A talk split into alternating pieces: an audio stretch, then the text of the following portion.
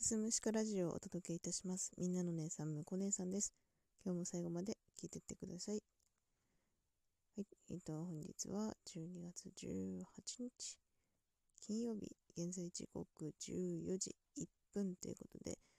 はい、お布団からお届けしております。大変夢見が悪うございましてですね、うん、ちょっとしょんぼりしながらお話ししていきたいと思います。えー、今日はですね、えー、毎週水曜日更新公式の、えー、お題トークですね。ハッシュタグ、あの人といたクリスマスについてお話をしたいと思いますが、えっ、とですね、クリスマスとかね、あんまそういうイベントごと、あんま興味なくて、あの、主人とのね、クリスマスの思い出とかって話せたらいいなと思ったんだけど、あんまないんですよね。基本的にね、クリスマス仕事してますからね。あんまなくて、じゃあ、昔付き合ってた人とのクリスマスとかって思ってもね、なんかあんまなくてね、クリスマス何やったかな？なんか印象的な、語れそうなことあったかなって思い出した時にね、あの、絶対に人に言えない話が一つポンと思い浮かんでね、あ、これは絶対話せないからやめるとして、じゃあもう一個何かあるかなって思った時にね、あの、ふと思い出した、えー、高校生の頃のね、思い出をちょっとお話ししようかなと思います。えー、っと、ですね、高校2年生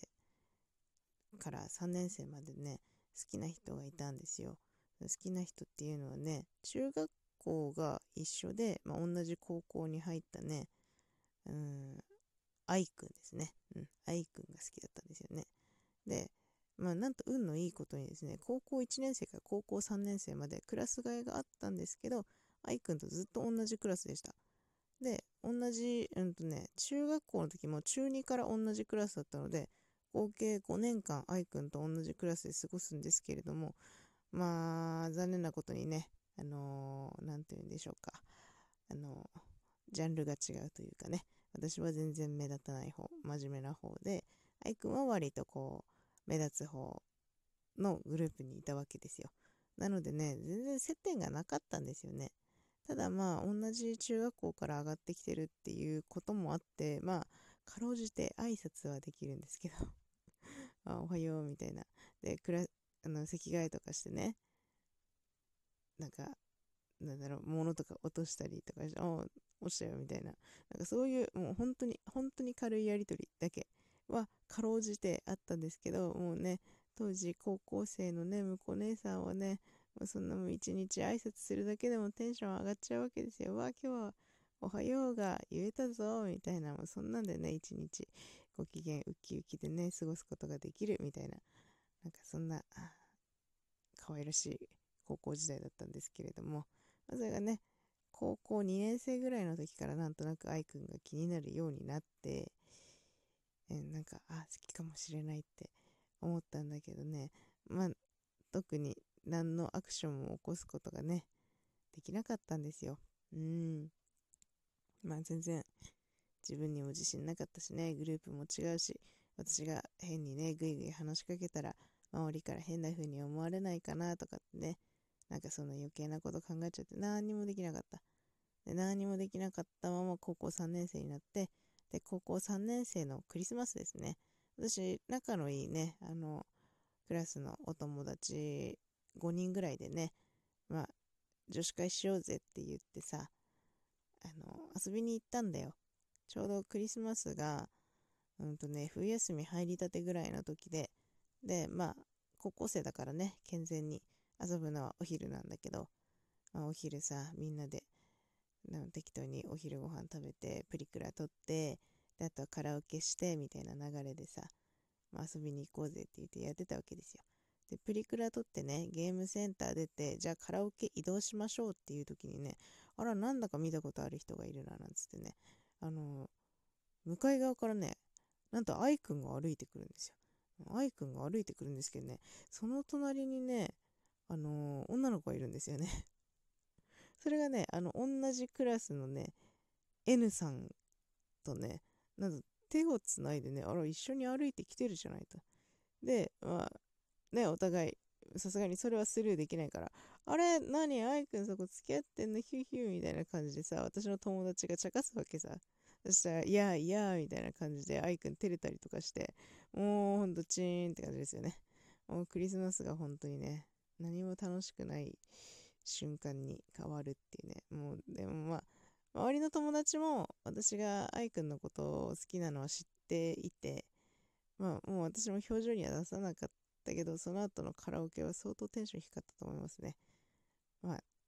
うん、まあ友達も優しいからさ、変にこう、なんだろう、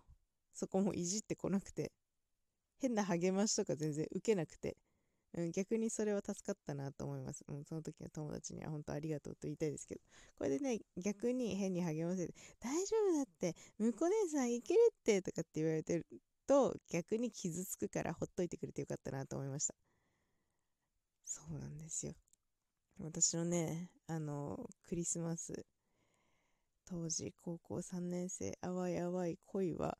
クリスマスと共に知りました。えー私の好きなあの人はあの人といたクリスマスということでね、今日は悲しい高校時代の恋のお話でね、お題トークを進めてまいりましたが、じゃあその後どうなったかっていうとね、よくよく、まあ、聞くとですね、その当時は愛くんと一緒にね、クリスマス手をつないで歩いていた N ちゃんはね、まだ付き合ってなかったそうなんです。そうなんですけど、やっぱりね、時間が進むにつれてね、付き合ってったみたいですね。うん。なんか、たまたまね、なんだろう、あのなんか用事あって、いつも乗るバスの時間遅らせてね、帰ったことがあったんですよ。なんか用事してたのかな？部活かなんかで用事しててさ。で、ちょっと学校出るの遅くなったの。で、学校出るの遅くなって、で、出たらさ、また2人で手つないで歩いてんのな。それ見てさ、うひょーってなってさ、なんかもう辛いですね。なんか自分の無力さを感じましたね。うん、またその N ちゃんっていう子がね、すごい、あのー、性格のいい、面白い子だったんだよね。うん、顔もまあ可愛らしいんだけどさ、なんか、ああ、そっか、そういうこと付き合ったかと思ったら、なんかこう、もう憎むに憎めないみたいなね。これでなんかなんだろう、うーん、え、なんでその子と付き合ったのって思うようなことさ、付き合ってたらさ、なんかもうちょっとさ、こうメラメラ燃えるものもあったかもしれないけど、それもいい子だったから、もうなんなんか嫉妬しようにも嫉妬できなくてただただね、悲しい思いをしましたね。私の人生の中で唯一何にも何にもできなかった恋は多分高校生の時だと思います。うーん、なんかまあそんなね、思い出を語りつつ、まあ本来の趣旨とはですね、かなりずれたお題トークになってはしまったんですけれども、これが私の苦い苦いクリスマスの思い出ですということで、今日は締めたいと思います。最後まで聞いていただいてありがとうございました。また次回もよろしくお願いいたします。